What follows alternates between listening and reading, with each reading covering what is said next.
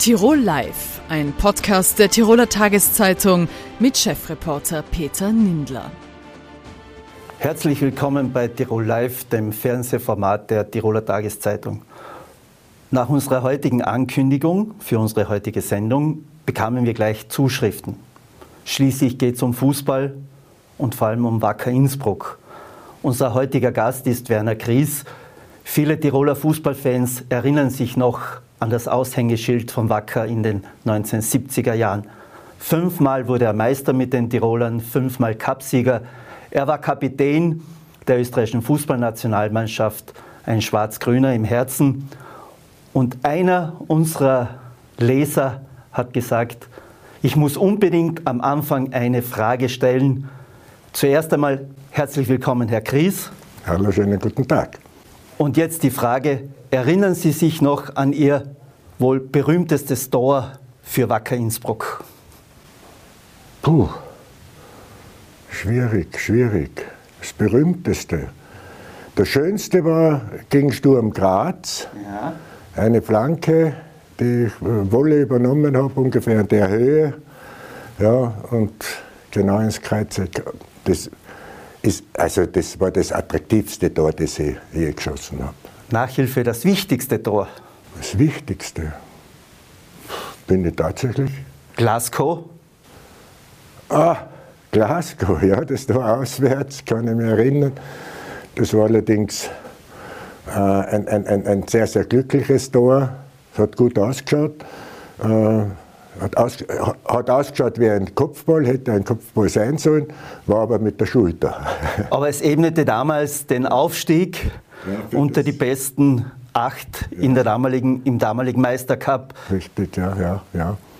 Weil zu Hause gab es dann das Überragende. Ja, zu Hause. In Salzburg. In Salz ja, zu Hause, weil man nach Salzburg pilgern musste. 18.000, man kann sich es gar nicht vorstellen. Ja, weil das Tivoli gesperrt war weil irgendjemand äh, äh, in einem dem Spiel davor dem Schiedsrichter eine Münze auf den Kopf geworfen hat. Schwere Verletzung.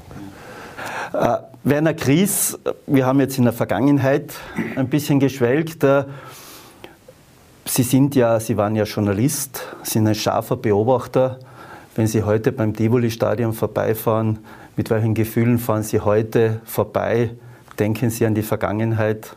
Was denken Sie über die Zukunft? Ja, natürlich denkt man an die Vergangenheit. Äh, und an die Zukunft will ich derzeit äh, lieber nicht nachdenken, nicht, zumindest nicht so intensiv, weil äh, ich sehe nicht mehr sehr viel Zukunft für den Verein, leider. Was ist schiefgelaufen? dass man so wenig Zukunft sieht? Es ist sehr viel schiefgelaufen in den letzten Jahren. Äh, die Einkaufspolitik des Clubs war für mich eine Katastrophe.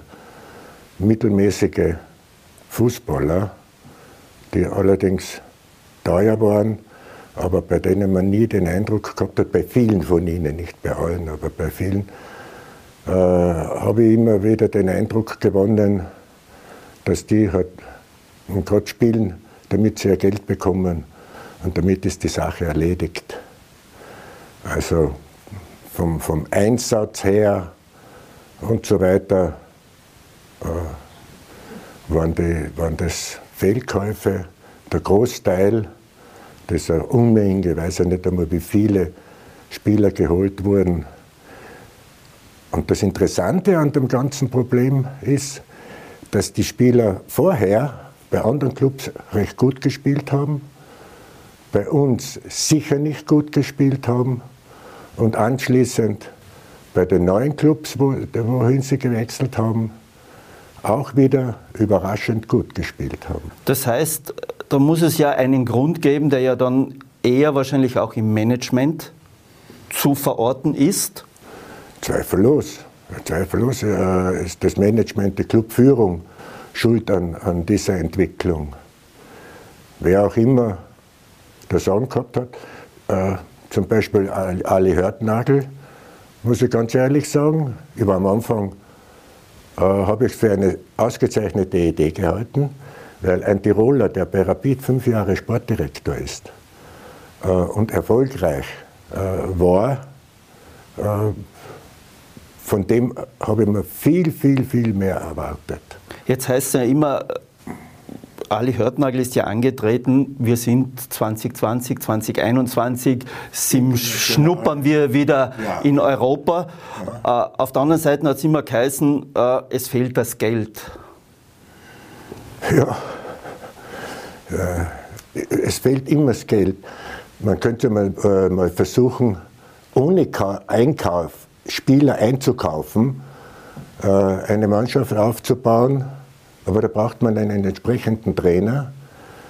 Äh, in meiner Jugend war es halt so, die erste Aufgabe eines Trainers war, die Spieler weiterzuentwickeln. Ja, heute kommen die Trainer und sagen, ich brauche einen Stürmer, einen Mittelfeldspieler, zwei Torleute oder drei, was auch immer, äh, anstatt selbst das vorhandene Spielermaterial, das ja in Tirol immer vorhanden war im Nachwuchs, äh, zu entwickeln. Ja.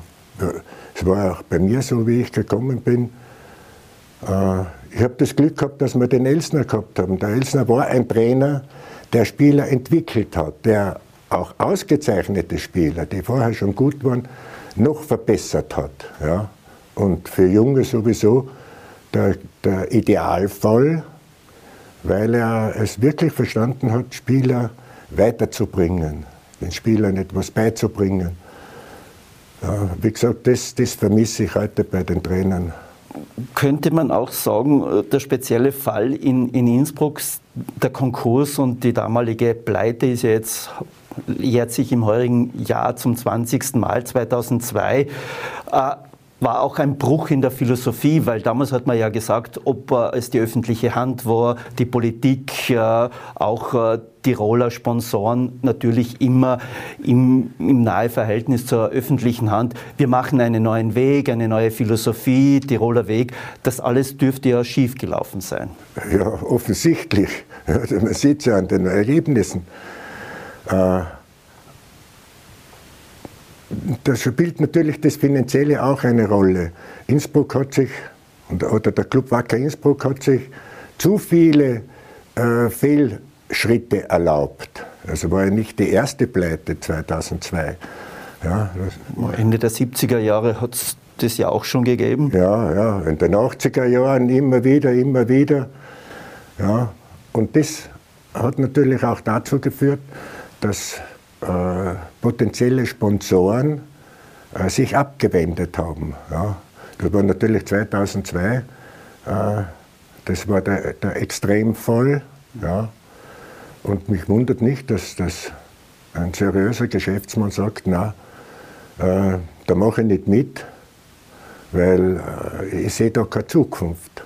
Wie weh tut der Blick, wenn man jetzt äh, etwa nach Wolfsberg schaut, nach Ried, nach Hartberg, die ja von, die Vereine, die ja vom Umfeld sicher nicht so eine gute Infrastruktur hätten wie, wie Innsbruck oder, oder Tirol, tut das weh? Was machen die richtig, was machen wir falsch? Ja, offensichtlich hat man sich das beim Club viel zu selten gefragt, was machen wir falsch. Ja. Aber das ist die, die Frage. Und weil viel richtig ist nicht passiert. Man hat zwischendurch immer wieder aufgebaut mit, mit vermögenden äh, Sponsoren, wenn man die Firma Swarovski, der Gernot Langes und so weiter, äh, die haben ja wirklich sehr viel Geld bezahlt und auch äh, meistens die Präsidenten, die zwischendurch im Amt waren, haben sich das schon etwas kosten lassen. Aber äh, es war sicher äh, sehr oft tatsächlich das Unvermögen der Funktionäre, die den Club so weit hinuntergebracht haben. Heute, das ist ja eine Katastrophe. In den vergangenen Jahren spielten Investoren immer eine gewisse Rolle. Jetzt sagen Sie, ich sehe eigentlich kaum eine Zukunft mehr. Was wäre jetzt die Lösung für Wacker Innsbruck? Wenn ich es wüsste, würde ich nicht da stehen, sondern draußen im Tivoli sitzen. Äh, nein, das, ich, ich, weiß es nicht. Ich, ich sehe ja keine Chance für eine, für eine Lösung. Äh, Investoren welche Investoren waren, äh, noch den Einheimischen, die ja wirklich bezahlt haben. Ja. Äh, waren ja der Sims, der Norddeutsche. Dann war es der Russe da. Dann war es der Ponomarev. Ja. Jetzt sagt man schon gar nicht mehr, wer es ist. Ja. Man wird ja auch einen Grund haben. Ja, als Investor bin ich ja normalerweise daran interessiert, dass mein Name nach äh, außen dringt, dass eine gewisse Werbung für mich ist. Also das, es, es ist einfach eine katastrophale Situation. Und ich glaube nicht, dass es irgendjemanden gibt, äh, der da den, den Schlüssel dazu hat, wie man das wirklich weiterentwickeln könnte. Wenn man ein bisschen 20 Kilometer weiter östlich schaut, äh, gibt es Wattens. Die WSG Wattens oder jetzt WSG Tirol, die aufgestiegen ist, äh, letztes Jahr eine sehr gute Saison gespielt hat, am Wochenende praktisch gegen einen, eine der besten Mannschaften in Österreich ein Unentschieden geholt hat. Aber offenbar für die Zuschauer ist die WSG Tirol auch nicht interessant. Haben wir überhaupt noch ein Umfeld für Fußball? Ja, das ist etwas, was ich überhaupt nicht verstehe, äh, weil die Wattener einen, einen hervorragenden Weg äh, eingeschlagen haben. Die haben hervorragend eingekauft, junge Spieler, äh, Spieler, die offensichtlich hungrig waren und die Wattener bieten einen ausgezeichneten Fußball. Also muss sagen, hat ja niemand äh, erwartet, dass sie so gut abschneiden. Nämlich, es geht gar nicht äh, allein um, um die Zahl der Punkte, die man erringt, sondern wie da gespielt wird. Da wird Fußball gespielt, da muss man sagen, Hut ab. Aber jetzt kommen keine Zuschauer. Also auch nur, äh, wenn man, ich glaube, es hat noch kein Spiel in den, auch jetzt Corona äh, ausgeklammert, aber dass jetzt am Wochenende 5000, 6000, man spielt gegen Sturm Graz, müssten ja in ihren Zeiten ja. wären da wahrscheinlich 15, 16, 17.000 gekommen. Wahrscheinlich, wahrscheinlich, ja. Äh, es, es, war immer, haben wir jetzt die, das letzte Heimspiel angeschaut, das ist erschütternd nicht, was gespielt wird, weil so schlecht hat die Mannschaft, es hat nicht sehr gut gespielt diesmal, aber auf der Vis-à-vis-Seite von, äh, waren auf der, also auf der Osttribüne, war kein einziger Zuschauer, kein einziger Zuschauer auf der ganzen Osttribüne nicht. Also für mich auch unverständlich. Aber es ist so, ich weiß nicht, ob die Jugend äh, noch interessiert ist, so sehr am Fußball. Wenn, dann am Klassefußball. Die sehen halt alle im, im, im Fernsehen, schauen lieber im Fernsehen äh, die internationalen Spiele, die es ja en masse gibt, bevor, äh, bevor sie zu Hause ins Tivoli gehen. Und Wattens hat halt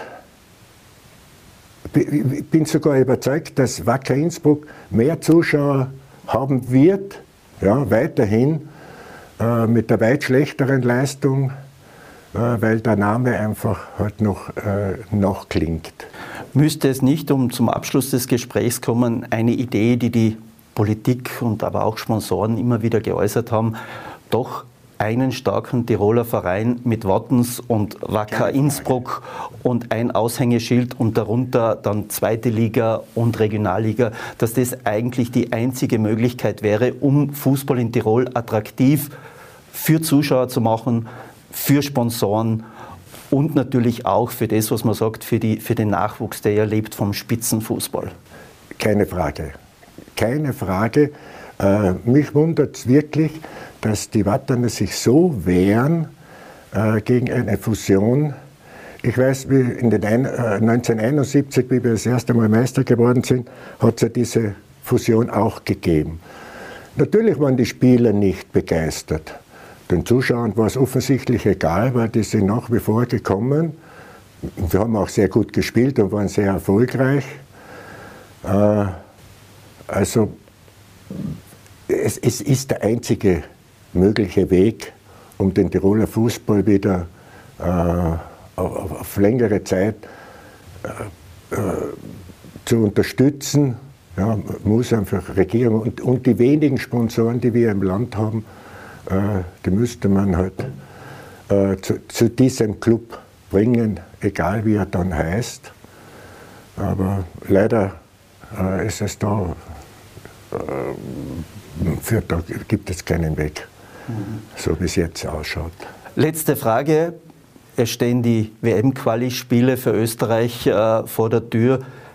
Wie optimistisch sind Sie, dass wir die WM-Qualifikation für Katar schaffen? Naja, ich hoffe natürlich, äh, dass wir es schaffen. Ob wir es schaffen, äh, wird sich noch zeigen. Aber das, das Nationalteam hat genügend Klassespieler, die ja im Ausland schon sehr, sehr erfolgreich zum Teil spielen. Also habe da, bin ich da schon sehr positiv äh, gestimmt und bin eigentlich ziemlich sicher, dass wir das schaffen werden. Vielen Dank für das Gespräch, Werner Chris. Und vielleicht sitzen wir einmal gemütlich im Dezember beim ersten Spiel bei der Weltmeisterschaft Österreich gegen, wen wünschen wir uns Deutschland natürlich, vorm Fernseher. Ja. Vielen Dank. Bitte sehr. Danke. Die Zusammenlegung der Gebietskrankenkasse zur österreichischen Gesundheitskasse hat viel politischen Staub in der Vergangenheit aufgewirbelt. Es war ein Prestigeprojekt der seinerzeitigen ÖVP-FPÖ-Regierung. Die Kritik aus den Ländern war zum Teil massiv. Es wurde kritisiert, dass jetzt alles zentralisiert wird, dass die Entscheidungen nicht mehr vor Ort getroffen werden, sondern nur in Wien. Was hat sich mit der Zusammenlegung geändert? Das frage ich jetzt den Bereichsleiter der ÖGK, Herrn Arno Melotopoulos. Darum herzlich willkommen, Herr Melotopoulos. Herzlichen Dank für die Einladung. Grüß Gott. Herr Melotopoulos, was hat sich geändert? Sind die Befürchtungen und die Kritik äh, an der Zentralisierung unter Anführungszeichen, ist das eingetreten? Ja, vielleicht darf man mal einleitend äh, anführen, dass das große Fusionsprojekt und am Ende Integrationsprojekt äh, zur österreichischen Gesundheitskasse doch jetzt zwei Jahre äh, in Anspruch genommen hat. Äh, der anfänglichen Unklarheit, die da und dort herrschte, ist es doch genug Klarheit gefolgt. Äh, die Mitarbeiterinnen und Mitarbeiter wissen, wo sie ihren Platz haben. Die Prozesse im Unternehmen, im Konzern ÖGK sind geklärt und es hat einen ganz guten Abschluss gefunden, würde ich meinen. Äh, wir haben äh, doch 12.000 Mitarbeiter zusammengefügt in dieser neuen Struktur, 150 Dienststellen, über 100 eigene Einrichtungen, also Ambulatorien, Krankenanstalten, auch bettenführende Krankenanstalten wurden zusammengeführt. Wir reden hier von einem Investitionsvolumen jedes Jahr von 16 Milliarden Euro, über das die ÖGK verfügt. Und es war schon viel Knochenarbeit, das jetzt zusammenzubauen zu diesem neuen Gebilde. Jetzt war ja ein Kritikpunkt, dass auch zum Beispiel die doch sehr, auch seinerzeit unter ihrer Führung doch erfolgreiche Tiroler Gebietskrankenkasse jetzt eigentlich auch die Rücklagen in einem Pool äh, parken muss. Äh, für den Versicherten, weil es geht uns ja hauptsächlich immer um einen Versicherten, äh, kann die Außenstelle, Regionalstelle Tirol, kann die aus dem Pool verfügen, so wie sie es in der Vergangenheit getan hat? Man hat so wie die Konstruktion neu ist, es gibt nicht mehr neun solitäre Türme, Gebietskrankenkassen. Es gibt einen großen Körper, der in rund 15 Bereiche äh, sozusagen geteilt wurde. Und diese Bereichsverantwortlichen gemeinsam mit der Generaldirektion, dieses Management, äh, ist österreichweit aufgestellt. In jedem Bundesland sitzt äh, so ein Bereichsleiter. Die Generaldirektion sitzt in der Hauptstelle in Wien. Und wir haben so schon die Möglichkeit, mit anderen Methoden als vorher Geld in die Bundesländer zu bringen. Wir haben zum Beispiel jetzt neu eingeführt diesen sogenannten Innovations- und Zielsteuerungsfonds. Da bringen wir auch jedes Was Jahr. Was ist der ganz konkret? Ja, genau. Da gibt es Geldmittel von äh, bis zu 10 Millionen Euro, die man in die Bundesländer bringen kann für innovative Projekte. Das heißt, ähm, Kassen, ehemalige Gebietskrankenkassen können sich, wenn man das so bildlich haben möchte, natürlich die Gelder für innovative Projekte aus diesem Topf herausnehmen und das funktioniert bereits in einigen Bundesländern schon ganz gut. Und da sind viele innovative Projekte wie vorher auch möglich. Und, und in Tirol werden wir da auch genügend, genügend äh, innovative Projekte durchstarten mit diesem neuen Extrabudget. Trotzdem, äh, jetzt war ja ein Punkt oder auch ein, so ein Kritikpunkt, es dauert jetzt alles zu lange. Jetzt, äh, wenn man sich äh, anschaut, man hat gesagt, in Tirol soll es sechs Primärversorgungseinrichtungen, also Ärztezentren geben, die vor allem an den Tagesrandzeiten und an den Wochenenden praktisch eine Versorgung von mehreren Disziplinen bis hin zur Physiotherapie anbietet. Da ist in Tirol noch nichts passiert. Jetzt hat man es aufgegleist und jetzt hört man wieder, naja, die Abstimmung mit den Honoraren und mit der Gesundheitskasse, das ist sehr kompliziert und es dauert sehr lang. Mhm. Nein, in dem Fall liegt es, ist das Problem eher ein lokales gewesen. Wir müssen ja bei den Primärversorgungshonoraren neun verschiedene noch äh, verhandeln, weil es ja auch neun Ärztekammern weiterhin gibt, Länderärztekammern. Äh, das hat sich in Tirol etwas hingezogen, diese Honorargespräche. Ähm, und da stecken wir jetzt eigentlich dort. Ähm, wir sind aber da wirklich im Finale jetzt unterwegs in der Einigung mit der Tiroler Ärztekammer hier auf den Weg zu kommen. Es gibt vier recht konkrete Interessenten aus Innsbruck-Land, zwei aus Osttirol, eine auch im Tiroler Oberland äh, gibt es eine sehr relevante Geschichte, wo wir dranbleiben. Also wir sind überzeugt, dass im ersten Quartal äh, bereits das erste PVE in Tirol an den Start gehen wird. Das heißt, was man hört, ist im Stubaital sehr weit und könnte ja. vielleicht das erste sein. Dann im äh, südöstlichen Mittelgebirge oberhalb von Innsbruck. Genau. So ist man, glaube ich, auch in sehr guten genau. Gesprächen. Was mich aber wundert, ist, äh, man hat die Kassen fusioniert aber offenbar bei der Harmonisierung der Honorare oder Leistungen mit verständlichen Zu- und Abschlägen, weil man ja nicht jede äh, Gemeinde oder jede Region mit der anderen eins zu eins vergleichen kann. Da hapert es aber offenbar noch ein bisschen. Ja, das muss man zweigeteilt sehen. Das eine sind wirklich die Honorare. Das heißt, wenn das Gegenüber der österreichischen Gesundheitskasse ein Partner ist, der neunmal aufgestellt ist, solidär mit den einzelnen Ärztekammern, dann müssen wir natürlich auch mit diesen einzelnen Kammern äh, sprechen. Das Ziel ist es natürlich dort mittelfristig zumindest den Katalog äh, zu standardisieren. Bei den Honoraren ist es noch eine zweite Frage, die wesentlich komplizierter ist. Äh, aber in vielen anderen Vertragspartnerbereichen gibt es bereits einen einheitlichen Standard und Tirol hat von dieser Leistungsharmonisierung, die ja im Gange ist, bereits profitiert. Wir haben den gynäkologischen Ultraschall in Tirol als letztes Bundesland nicht als Kassenleistung gehabt, gemeinsam mit den Wienern. Da hat man doch für gut zwei Millionen Euro äh, eingekauft. Man hat äh, den Selbstbehalt beim Rettungstransporter, waren wir das letzte Bundesland, den abgeschafft, kostet auch ungefähr eine Million pro Jahr. Oder anders gesagt, sparen sich die Tirolerinnen und Tiroler, wenn sie mit, dem, mit der Rettung fahren müssen, was ja niemand freiwillig tut, sparen sie sich doch die doppelte Rezeptgebühr pro Fahrt. Und das ist, sind die ersten Erfolge der Leistungsharmonisierung, die in Tirol äh, positiven Niederschlag gefunden haben. Mit den Kammerverträgen wird es wohl noch länger dauern. Kammerverträgen heißt mit der Ärztekammer? Mit der Ärztekammer, Verzeihung, das wird natürlich noch ein bisschen äh, dauern und, und da wird man ein bisschen Geduld haben müssen, weil da doch viele Interessen dran hängen. Aber so ein Projekt ist bereits auch im Gange mit der österreichischen Ärztekammer. Jetzt war ja eines der großen Versprechen, am Ende schaut eine Gesundheitsmilliarde für die Versicherten heraus.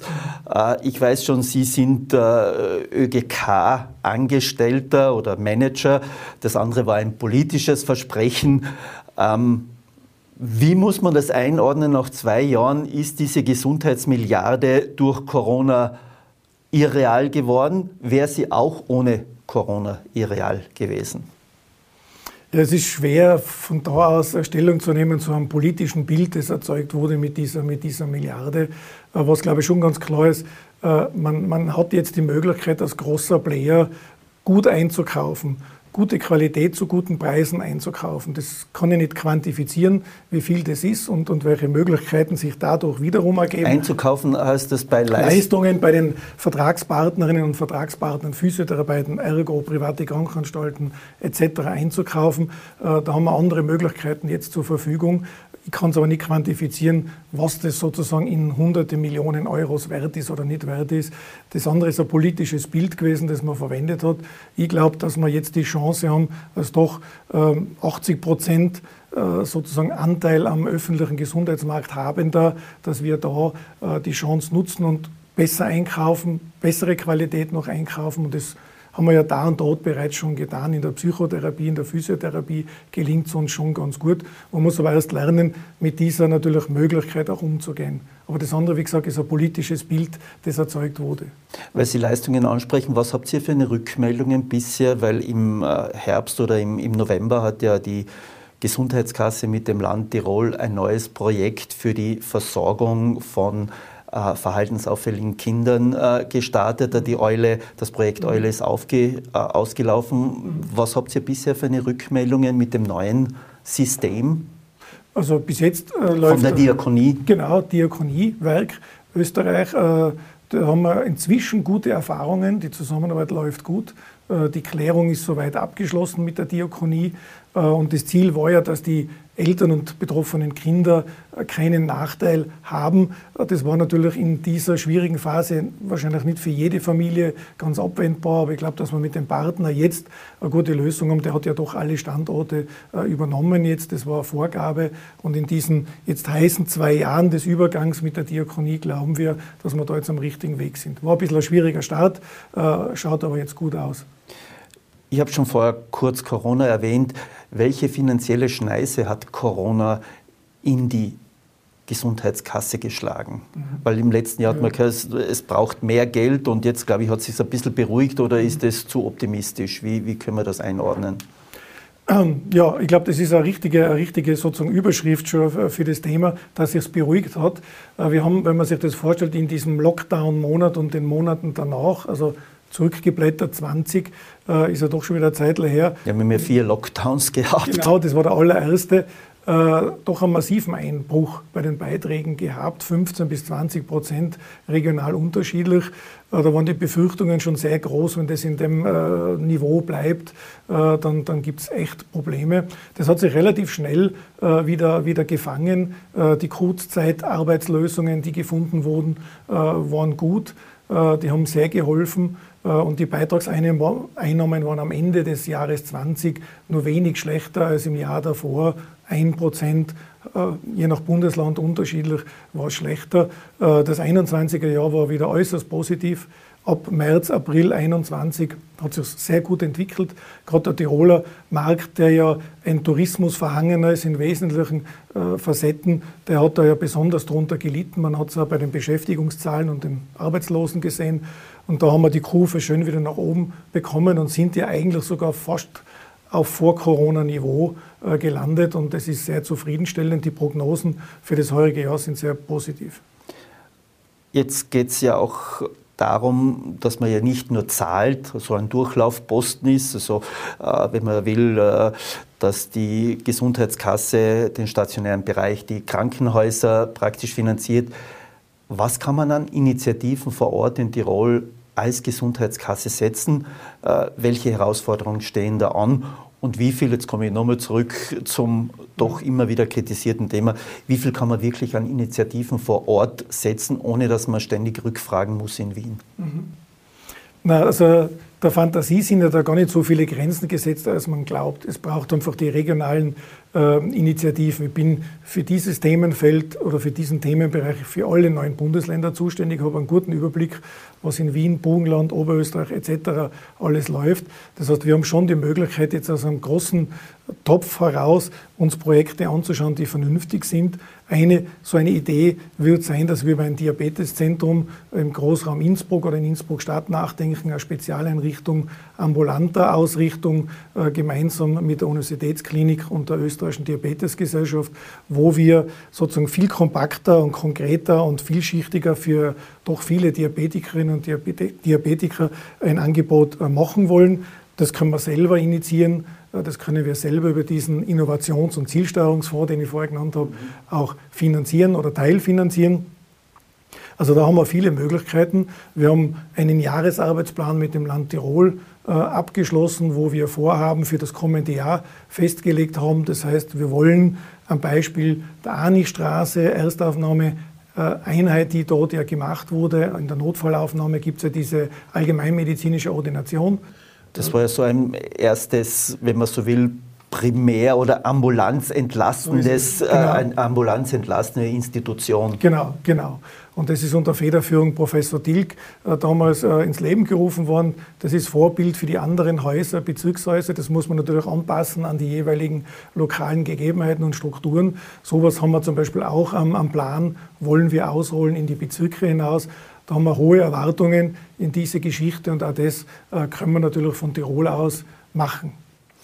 Das heißt, zum Abschluss kommend, äh, die Bilanz jetzt für den Versicherten, jetzt unabhängig von der politischen Kritik, die es ja nicht nur jetzt bei der Gesundheitskasse gibt, mhm. die gibt es ja äh, beim Finanzausgleich genauso oder in den politischen Gesprächen, fällt jetzt für den Versicherten, wenn man es auf den mhm. Versicherten reduziert, eigentlich ganz gut aus, wenn ich, wenn ich Sie so recht verstehe.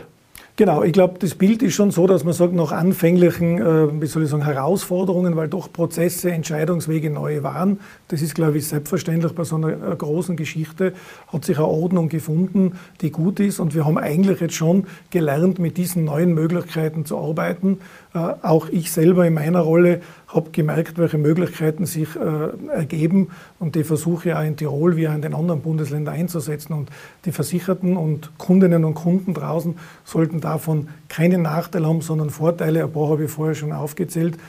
Und Initiativen gibt es viele. Und, und wie gesagt, der, der Speiseplan ist voll fürs Jahr 2022. Da gibt es noch viele gute Ideen und Initiativen. Dann danke ich für das Gespräch. Danke für Ihr Kommen, Herr Melatopoulos. Daum. Dankeschön. Danke. Auf Wiedersehen. Landeshauptmann-Stellvertreterin Ingrid Philippe von den Grünen ist seit 2013 politisch für Verkehr und Umwelt in der Tiroler Landesregierung zuständig. Nach den Landtagswahlen 2013 führte sie die Grünen erstmals in eine Regierung mit der Tiroler Volkspartei. Ob sie bei den Landtagswahlen im kommenden Frühjahr, vielleicht auch im Herbst, wieder kandidiert, lässt sie noch offen. Ihr Portfolio, ihre tägliche Arbeit ist eingebettet in Konfliktthemen. Wie geht es ihr damit seit 2013 Umwelt, Verkehr? Das frage ich jetzt Ingrid Philippe. Herzlich willkommen bei uns im Studio. Herzlichen Dank für die Einladung. Frau Philippe, wie schwer ist es in Tirol mit der Volkspartei zu regieren? Also es ist eine Koalition immer eine, äh, eine andere Arbeit, als in der Opposition mitzuwirken und mit vielen guten Ideen ähm, auch die Regierung voranzutreiben. In einer Regierung geht es ganz massiv um Kooperation und auch um Kompromiss und ähm, danach zu trachten, das Beste für alle Bürgerinnen und Bürger zu erzielen, nicht nur für die eigenen Wählerinnen und Wähler, sondern für die Gesamtheit der Bürgerinnen und Bürger. Und äh, die Zusammenarbeit mit der Volkspartei in Tirol ist eine konstruktive über Jahre hinweg und ähm, ich denke, wir haben in den vergangenen Jahren einige schöne gemeinsame Erfolge erzielen können, einiges mit starker grüner Handschrift und den einen oder anderen Kompromiss, den man wohl eher der ÖVP zuschreiben wird. Sie haben jetzt sehr stark betont mit der ÖVP in Tirol. Äh, in der Vergangenheit, in den letzten Monaten, haben ja sehr viele Skandale die Bundes-ÖVP gebeutelt, würden Sie sagen, da gibt es einen Riesenunterschied im Denken, in den Mustern, im Verhalten der türkisen ÖVP und der schwarzen Tiroler Volkspartei? Also ich bin sehr froh, dass in Tirol die Handschlagqualität noch zählt und dass ähm, christlich-soziale Politikerinnen wie eine Beate Ballfrader oder auch ein Günter Platter mit uns zusammenarbeiten. Ähm, das hat eine andere Qualität, das weiß ich ja nicht zuletzt aus meinem Kurzausflug in die, auf die Bundesebene. Auch damals schon ähm, war sehr klar, dass ähm, das politische Parkett in Wien ein anderes ist und deswegen wohl auch die ÖVP in Wien anders funktioniert und damals auch schon Sebastian Kurz mit seinen Getreuen einen sehr anderen Stil innerhalb der ÖVP zu etablieren versucht hat. Jetzt sind zuletzt auch Sideletter aufgetaucht, auch äh, von der Regierungsübereinkunft 2020 äh, ÖVP und Grüne. In Tirol wurde beteuert, gibt es sowas nicht. Gibt es es tatsächlich nicht? Es gibt es nicht. Äh, tatsächlich 2013 und 2018 keinerlei Sideletter, ganz stark getragen auch von meiner Ablehnung dergleichen. Und deswegen wusste ich auch nichts über die Vereinbarungen auf Bundesebene. Man hat mich wohl ähm, nicht konsultiert, ähm, weil man schon gewusst hat, wo meine Position dazu ist. Würden Sie die Rolle Ihrer Kolleginnen und Kollegen auf Bundesebene mit diesem Sideletter als glücklich bezeichnen? Naja, auch das habe ich schon im ersten Statement gesagt. Es ist natürlich die türkise ÖVP und der Sebastian Kurz ein anderes Verhandlungsgegenüber, als es Günter Platter von Anfang an war. Und da war es wohl notwendig, bestimmte Vereinbarungen ähm, schriftlich zu fixieren, damit man da nicht verladen oder, oder übertrippelt wird. Also insofern kann ich es verstehen, wenngleich ich sehr froh bin, dass wir das in Tirol nicht brauchen. Trotzdem gibt es auch in Tirol Kritik daran, dass man sagt, die Grünen geben für Kompromisse, sei es im Bereich der Seilbahnen, der Erschließungen oder Kraftwerksvorhaben, äh, ihre Grundsätze auf und verbiegen sich für die Regierungsbeteiligung. Wie sehr schmerzt Sie das? Naja, Kritik gehört zur politischen Arbeit genauso dazu wie Lob. Und selbstverständlich ist Kompromiss ein, ein wichtiges Werkzeug in der Regierungspolitik. Ähm, wenn man in eine Regierung einziehen darf, wenn man sich dazu verpflichtet, für das ganze Land zu arbeiten, kann man nicht immer mit dem Kopf durch die Wand, ähm, kann nicht immer 100 Prozent des eigenen Parteiprogramms durchsetzen, sondern muss natürlich daran arbeiten, dass man die beste gemeinsame Lösung schöpfen kann und, und schaffen kann. Und da ist es natürlich nachvollziehbar, dass ähm, Grüne oder Grünwählende manchmal sagen, jetzt habt ihr aber nicht alles geliefert. Das stimmt, aber ich denke, wir haben unser Land in eine sehr positive Richtung entwickelt. Allein wenn man sich anschaut, was in den Öffis in den vergangenen Jahren in Tirol weitergegangen ist. Am Anfang meiner Tätigkeit haben da viele wohl noch gemeint, die träumt ja. Ähm, auch beim Jahresticket, das wir für Tirol geschaffen haben, haben viele nicht daran geglaubt, dass es realisierbar ist. Mittlerweile gibt es sogar für ganz Österreich. Und ich denke, dazu sind auch Kompromisse gut, dass man unterschiedliche Schritte setzen kann. Jetzt ist gerade bei den Seilbahngrundsätzen, die ja, sage ich mal wieder, Transit in Tirol ein zentrales Konfliktthema sind, äh, gibt es ja nicht nur die politische Ebene, dahinter gibt es die Touristiker, die, die massiv drängen. Wie schwierig ist dieser Spagat zu wissen, ich bin mit der ÖVP in der Regierung und dahinter gibt es die, sagen wir, positiven, aus ihrer Sicht positiven Tourismuslobbyisten? Ja, ich habe ja auch Lobbyisten und Lobbyistinnen im besten Sinne hinter mir und äh, die sind naturschutzverbundene Menschen, die auch von mir erwarten, dass wir gute Lösungen erzielen und das ist genau die Herausforderung der Politik, diese unterschiedlichen Interessen, die es zu Recht gibt, auszugleichen und dafür Sorge zu tragen, dass das Land sich nachhaltig und zum Wohle aller entwickelt. Ähm, dass da nie einer oder eine Seite hundertprozentig Recht erzielen kann, ist logisch und eigentlich das Wesen der Demokratie. Und die Kritik daran, dass es vielleicht für manche nicht ausreichend ist, für die anderen aber viel zu wenig weitreichend, das gehört bei uns zum Geschäft dazu. Was ist eigentlich der Grund dafür, dass Sie sich noch nicht entschieden haben, 2022 äh, noch einmal zu kandidieren? Jetzt hätte man natürlich Verständnis, dass man sagt, zehn Jahre Politik, das zehrt ziemlich an den Kräften. Aber was ist der Grund dafür? Also die momentan wichtigsten politischen Personalentscheidungen fallen jetzt in den nächsten Tagen und bis zum 27. Februar in den Tiroler Gemeindestuben. Und äh, deswegen fokussieren wir uns auch als Grüne Partei darauf, unsere Kandidatinnen und Kandidaten zu unterstützen und vor allem auch die Bürgerinnen und Bürger zu motivieren, von ihrem Wahlrecht Gebrauch zu machen, weil es ist wichtig, wer in den Gemeindestuben in Tirol sitzt, momentan wichtiger, als wer dann das nächste Mal für den Landtag kandidiert. Naja, das ist ja nicht ganz unwichtig, äh, aber lässt man nicht mit so einer noch nicht Ansage ein Vakuum für Spekulationen offen? Wie gesagt, ich habe ja schon mehrfach betont, dass ich meine Entscheidung gemeinsam mit meinen Kolleginnen und Kollegen, mit den Gremien bei den Grünen, so machen wir das, das ist ja keine einsame Entscheidung, ähm, nach der Gemeinderatswahl treffen und äh, bekannt geben werde. Aber jetzt ist momentan volle Kraft für die Gemeinderatswahl. Nur kurz noch, äh, wäre eine Entscheidung, dass Sie sagen, was ja jeder respektieren würde, auch nach zehn, ich lasse es, wäre das dann sofort oder erst nach der Landtagswahl? Wie gesagt, diese Entscheidung treffe ich gemeinsam mit meinen Kolleginnen und Kollegen äh, nach der Gemeinderatswahl und dann werden wir sie selbstverständlich auch kommunizieren. Jetzt steht diese Woche wieder eine, sagen wir, äh, verkürzt Transitentscheidung in, im Europäischen Parlament an. Es geht um die neue Wegekostenrichtlinie. Tirol ist damit überhaupt nicht einverstanden. Einerseits, weil es weder den Transit reduzieren würde. Auf der anderen Seite gibt es dieses Vetorecht, wenn Tirol oder Österreich, muss man sagen, ja Österreich, äh, Aufschläge äh, bis zu 50 Prozent auf die Maut hinauf drücken möchte. Jetzt wollen die Grünen äh, schauen, dass man das Vetorecht wegverhandelt. Wie viel Spielraum sehen Sie da noch? Naja, das Match ist dann vorbei, wenn abpfiffen ist. Also insofern kämpfen wir bis zur letzten Minute und bis zum, bis zum Ende der Geschichte. Es ist ja eigentlich wäre die Abstimmung für heute Abend schon ab, äh, angesetzt worden und wird jetzt am Donnerstag abgeführt. Sie haben vielleicht gesehen, ich habe auch ein Video ähm, aufgenommen, in dem, in dem wir den ähm, Abgeordneten des Europäischen Parlaments allen zukommen haben lassen.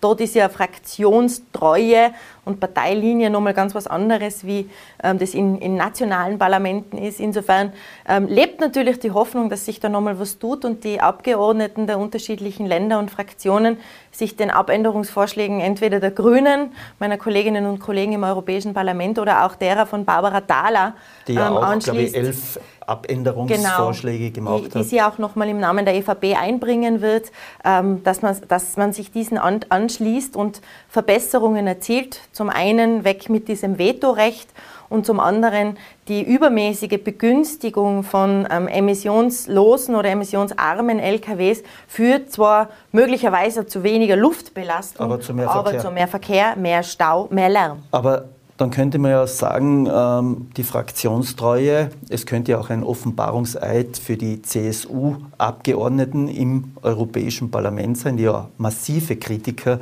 Tirol sind, wie der Herr Färber.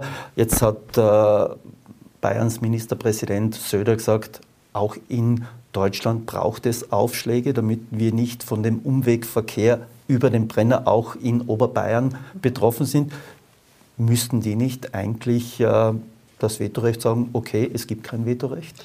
Also aus meiner Perspektive müssten gerade bayerische Abgeordnete, aber auch ähm, alle weitblickenden Verkehrs- und übrigens auch Wirtschaftspolitiker und Politikerinnen ganz dringend auf das Prinzip Kostenwahrheit und damit faire Mautaufschläge setzen, weil darauf müssen wir die Wirtschaft fortbereiten und darauf müssen wir die, den Verkehr der Zukunft ausrichten, weil wenn man einfach so weitermacht wie bisher, wenn man den Unternehmen vorgaukelt, dass sich daran nichts ändern wird, dann werden sie alle im wahrsten Sinne der, des Wortes auf der Strecke bleiben. Also insofern, ja, nein, eh, aus, also aus meiner Perspektive ganz klar, dass alle, denen ähm, eine, eine moderne Verkehrspolitik ein Anliegen ist, die müssten eigentlich allen diesen Anträgen zustimmen. Wir diskutieren jetzt seit mehr als 30 Jahren über die Kostenwahrheit. Warum hat Tirol so wenige Verbündete in der Verkehrsfrage und in der Transitfrage?